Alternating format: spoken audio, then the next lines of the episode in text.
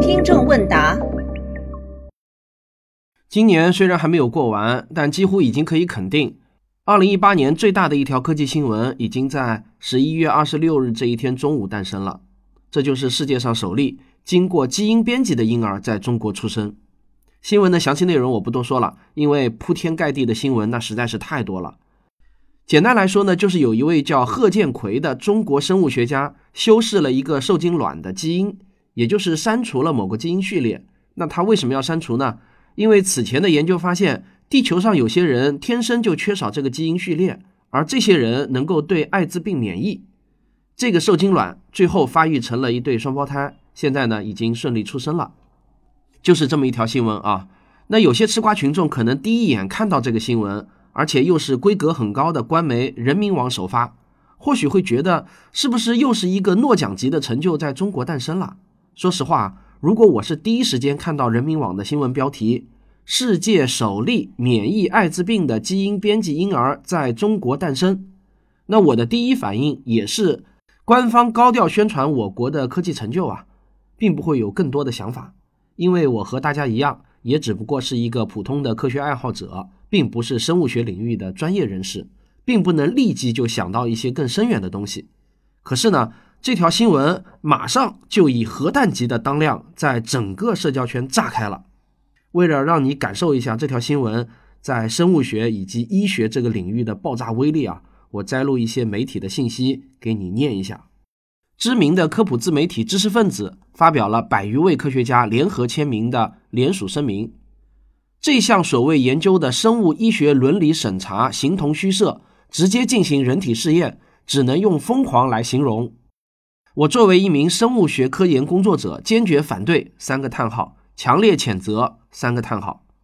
还有知名的癌症科普人波洛因子发文说：“这对所有人而言都是晴天霹雳，肯定有人要倒霉，不是他们就是我们。这件事情击穿了基本的道德底线。”潘多拉魔盒已经开启。还有知名的疫苗科普人陶医生发文说：“我预测这件事将在二十四小时后引爆全球，中国政府将发表声明，联合国可能召开紧急会议，出台对人类自身转基因研究的严格限制法规。”知乎热榜上有大 V 评论说：“这是历史性的突破，只不过这次突破的是人类伦理的底线。”得道上的生物医学科普人王立明教授紧急发文：为什么基因编辑婴儿在今天不可原谅？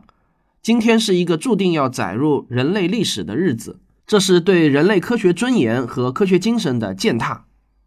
那我看到的最有创意的一条评论是来自公众号“陌上美国”的，他说：“潘多拉的盒子被打开，中国经历了自己科学史上的九幺幺，但是开飞机的却是自己人。”像上面我念的这些非常激烈的评论，那是铺天盖地啊，几乎充斥了我手机上的信息流。除了我自家的亲戚微信群依然在转发着各种养生知识和心灵鸡汤外，其他所有的群都在讨论这条新闻，而且几乎是完全一边倒的反对。卷入这次新闻风暴的南方科技大学也是第一时间发表了声明，说贺建奎教授已经在今年二月一日就停薪留职了。这项研究与本大学无关，完全不知情。而我的微信上，不论是大号还是小号，都不断的有人艾特我，想听我的观点。其实呢，我的老听众应该都知道，我的职业操守决定了，我是尽量给大家提供经过我查证的真实信息，而尽可能少的表达我个人的浅见。所以呢，关于这件事情啊，我想我还是先从科普的角度入手，先给你提供一些真实准确的背景知识。那我认为一切观点都应该建立在事实之上。首先呢，很多人都看不懂这条新闻中被频繁提到的基因编辑技术 CRISPR-Cas9 以及拖把这两个词到底是什么意思。我前段时间呢刚好看过王立明教授的科普书《上帝的手术刀》，对这个呢还有一点印象。这次呢我又查了一些相关资料，询问了专家团中的一些专家。虽然呢解释起来比较复杂，细节我也没有完全搞明白。但大致说来呢，是这样的：科学家们很早就发现，在某些细菌的 DNA 中有一些很有趣的基因序列。怎么个有趣呢？就是有一些固定编码的基因序列会间隔着重复出现。所谓的基因序列啊，最通俗的比喻呢，就是相当于由一二三四这四个数字组成的一串密码。比如说，有一串密码是幺幺三三二四，科学家们发现，在一些细菌中，这串幺幺三三二四的编码会间隔着重复出现，而且这还不是罕见现象，很普遍。这种现象就被命名为 CRISPR，CRISPR。当然，这是一串英文首字母的缩写。意思就是啊，长间回文重复序列重集关联蛋白系统。然后到了上世纪九十年代，科学家们通过对基因序列数据库的比对，又发现了一个更加有意思的现象：某些细菌中的这些 CRISPR 居然和某个病毒的基因序列完全一致。科学家们不仅就猜测啊，这恐怕不是巧合吧？会不会是这些病毒把自己的基因序列给植入到了细菌中呢？但这个想法违背了当时生物学界的一些共识的。过去我们一直认为，生物的基因都是靠自身的突变，再加上自然选择的力量，一点一点演化到今天的。也就是说啊，生物的基因是无法从外部获得的。基因序列可以从外部获得的这个猜想，终于在2007年得到了完美的证明。这下一来啊，科学家们就来劲了。为啥？这说明基因编辑是有可能了嘛？这说明 DNA 长链可以从中间剪断，然后插入一段新的基因进去，再接回去，而且这么折腾完了，细胞还不会死掉，这不就是给 DNA 做手术吗？再下来啊，科学家们就是要找到病毒把基因序列植入细菌的原理，换句话说，就是要找到给 DNA 做手术的手术刀到底是什么。这把手术刀后来就被找到了。就是一种叫做 Cas Cas 的核酸酶，这个呢也叫 Cas 蛋白。这种蛋白其实是细菌用来抵御病毒的免疫系统的关键部分。它可以通过自身绑定的基因序列识别出病毒的基因，然后呢，这种蛋白就会像一把大剪刀一样，把病毒的基因序列给咔嚓了，那病毒自然就失去了感染能力嘛。这种 Cas 蛋白有很多种类型，其中的九号被发现是最好用的。这个也就是 Cas 九，所以啊，所谓 Cas 九，你通俗的理解就是九号大剪刀。这把剪刀就是基因剪刀中的战斗机，最能打。好了，讲到这里啊，你应该明白了新闻中提到的 CRISPR Cas 九基因编辑技术的原理了。这两个英文缩写拼在一起，还没有一个正式的中文叫法。那用我的话来说呢，就是啊，用九号手术刀编辑特定的基因序列，而这个需要被编辑的基因。有可能是被直接剪掉，也有可能是替换成其他基因。这个基因序列呢，就被称为标靶。那新闻中说的脱靶，脱靶就是没有剪到标靶基因。那这有两种可能的后果，一种呢是啥也没有剪下来，还有一种后果呢，就是把其他非标靶基因给剪掉了。那么这次基因编辑婴儿的大致过程是怎样的呢？这个过程现在还没有被公开。我询问了相关领域的专家，他们猜测。大致呢，应该是这样一个过程：第一步就是先分离出那个与艾滋病相关的目标基因序列；第二步得到父母的受精卵；第三步将 Cas9 蛋白与第一步的基因序列混合；第四步再把混合物质注入到受精卵；第五步等待奇妙的 Cas9 蛋白把受精卵中的 DNA 那段目标基因序列给咔嚓掉，再等待 DNA 自我修复重组。也就是被剪开的两端再各自长回来。第六步，确认上面一步成功后呢，将受精卵取出，在体外发育到胚胎阶段，再注入到母体的子宫中。好了，那后面的事情呢，就是等待宝宝出生了。现在根据媒体的报道啊，已经完成了所有阶段，双胞胎宝宝都顺利出生了。那几位专家都认为，以上这个过程在生物学发展到今天这个时代啊，基本上没有什么技术含量了。世界上的绝大多数实验室都能做。我看网上还有一些生物学家说，这个只是一个有没有胆子去做的问题。从技术上来说，让一个中学生培训几周，他就能做了。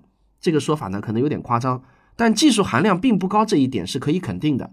所以呢，这件事情在科技含量上就失去了讨论的价值。这也是为什么你们看到的几乎所有新闻评论都关注在科学伦理这个点上。目前能看到的所有新闻评论，几乎是一边倒的谴责。那多激烈的话，我们都能看到。但我是这样一个人，对于任何一个事实的观点啊，我总是习惯性的要去找正反两方的观点，不找到一些相反的声音，我总是会觉得欠缺点什么。那在暴风雨般的反对声中，我还是发现了几个温和的声音啊，比如三联生活周刊的特约撰稿土摩托的评论就是：我不觉得这里面有什么伦理问题，伦理是一个漏水的筐，什么都可以往里装，觉得不合适了就让水漏掉。这样的事情以前发生过太多次了，天主教还觉得人工受精有伦理问题呢，但是这个实验还是有点早了，可能对这两个孩子不太公平。疫苗与科普达人陶医生说。很多人质疑这次的转基因技术应用并非用于治疗重疾，且存在不可知风险，甚至可能污染人类基因池，因此是弊远远大于利，属于严重践踏医学伦理，必须被严惩。陶医生说：“我不支持，不反对上述观点，我只想指出一个事实：前不久，诺华公司治疗脊髓性肌萎缩的基因疗法上市。”它的原理是使用一种载体病毒将正常基因导入到神经细胞，而这次的免疫艾滋病的转基因技术原理则是将缺陷基因从细胞中剔除。在脊髓性肌萎缩的基因疗法临床试验的时候，第一个被注射这种载体病毒的患者和首例被剔除缺陷基因的婴儿一样，面临无法预知的风险。不一样的只是前者呢是死马当活马医。后者呢是易感艾滋病的健康者，所谓的巨大争议只是为了治病使用风险未知的转基因技术，大家可以接受；为了预防疾病而使用该技术，大家无法接受。然而，预防疾病难道不比治疗疾病更重要吗？难道不是健康的更高境界吗？苛责高境界的预防方案，接受低境界的治疗方案，这在逻辑上有点矛盾吧？好了，看完正反两方面的评论。我觉得呢，我很有必要搞清楚一个事实，那就是这次基因编辑婴儿到底有没有可能成为超人或者怪胎？人类的基因池被污染的可能性有多大？那我调研的过程就不再赘言了，我把调研的结论告诉大家：第一，这次基因编辑的目标仅仅是敲掉某个特定的基因序列，没有涉及到修改或者替换其他基因。因此呢，有些媒体报道的转基因人，这个呢是夸大其词的，只能算是基因修饰人。第二，脱靶的风险确实存在，后果有两种：一是根本没有把目标基因给敲掉；二是敲掉了不该敲掉的基因。那前一种后果呢，无需讨论，这就跟什么事也没有发生过一样。后一种的后果是有可能让这个孩子患上某种未知的可遗传的罕见病，所以呢，他肯定不会成为超人。而如果有一个很小的基因序列缺失，也不会让孩子成为一个怪胎的。而且孩子据报道已经顺利出生了，事实上也没有成为怪胎。第三，现在的技术已经能在胚胎发育过程中对基因全序列进行测序，而且技术上也比较成熟，也就是说是可以比较有把握的，在孩子发育成人之前就确认这个孩子是否存在比较明显的基因缺陷。那新闻中的孩子到底有没有比较明显的其他基因缺陷呢？目前资料还不足，我还无法确认。我估计啊，今后全世界的目光都会集中在这两个孩子身上。那么估计他们的基因会被全世界不同的机构反复测序的。我想啊，以现在的技术，应该能把这两个孩子的基因给查个底朝天的。好了，那讲到这里呢，估计有些听众迫不及待的就要打断我。说我说了半天，要么是事实陈述，要么就是别人的观点，一贯的圆滑。你自己到底有没有观点啊？嗯，这个是逃不开的。我个人的一点浅见是这样：第一，我坚决反对贺建奎教授进行的这次人体试验，原因是人类还没有做好心理准备，它违背了科学共同体应当遵守的一些基本原则。我强烈谴责深圳和美妇儿科医院医学伦理委员会的轻率决定。第二。我支持在监管下的基因编辑技术的研究与开发。在前不久，也就是十一月十二日，由中山大学广东省舆情大数据分析与仿真重点实验室团队完成的《中国公众对基因编辑技术的认知与态度研究报告》中说，超过六成的公众支持基因编辑技术的研究与开发。那我也是站在大多数人这一边的。第三，既然这件事情已经以一种核爆的方式走入了公众视野。那就请相信科学界有能力防止人类的基因池受到这次事件的污染。第四呢，我希望公众把讨论的焦点转移到该如何对待这两个刚刚出生的婴儿身上。毕竟已经发生的事实我们无法改变了，而两个小生命已经来到了这个世界，那么他们未来是否有生育权呢？他们是否有跟正常人一样生活成长的权利，而不用遵守额外的预防性特殊规定呢？他们是否有权拒绝科学界对他们没完没了的取样研究呢？他们是否会受到歧视呢？而我们国家是否需要为他们的诞生而专门立法呢？我想啊，以上这些问题或许更值得讨论。哎，平哥，你来了，刚好，我正在谈基因编辑婴儿这件事情呢。既然来了，可不能放过你。那你有什么看法？这次基因编辑婴儿的事情呢，闹得很大。我看网上的言论是一片喊打之声，支持的是少数。说实话，这种行为是触碰了伦理规则的。呃，我呢想明确两点：第一条，科学是不会与伦理发生任何冲突的。呃，因为科学是一种认知，科学的功能是对自然界做出一个精确的描述，而且是可重复、可验证的。凡是与伦理发生冲突的，都是技术。科学和技术其实他们秉持的内在逻辑并不相同。转基因是技术，克隆是技术，基因编辑还是技术。科学研究的是是什么，技术研究的是做什么、怎么做。在我国有很多人，他根本就分不清楚科学和技术的区别。所以每次技术引起的麻烦，背锅的总是科学。我真的不希望科学本身被一次次的误伤。科学研究是没有禁区的，也不应该有禁区，也不应该被伦理道德所绑架。第二条，伦理实际上是利益的考量。一项新技术的出现，必定是会改变现有利益格局的。伦理的背后是一系列的利益考量。以这一次的基因编辑婴儿为例，这两个孩子肯定承受了不该承受的风险嘛？他们的利益是受损的，但是他们自己完全无法表达自己的意见。一个受精卵，他怎么表达自己意见呢？当他们还是一个受精卵的时候，这事儿就已经由外人做了决定了。那么接下来还会遇到一连串的麻烦，他们被编辑和修改的基因是否允许遗传下去呢？假如允许他们将来结婚生孩子，他们的基因是有可能会扩散的。这个风险就已经不仅仅局限于他们本身了。人体是个很复杂的系统，社会也是个很复杂的系统。我们很难评估一个小小的举动到底会引起什么样的后果。如果这个修改是可以撤销的，是可以 undo 的，那么还好啊，这个我们还可以接受。可惜对这件事来讲，我们能反悔吗？我现在说我反悔了，我我想 undo 行吗？所以这件事儿才会引起大家的争论。其实焦点并不在技术本身，而是利益的权衡。他打开了一个潘多拉的盒子呀。作为我个人来讲，我认为基因编辑技术被用在人自身身上，它是无法避免的。这一天迟早它是要到来的。但是我不希望被这个人用突然袭击的方式打破。我们不怕变化，怕的是突然改变。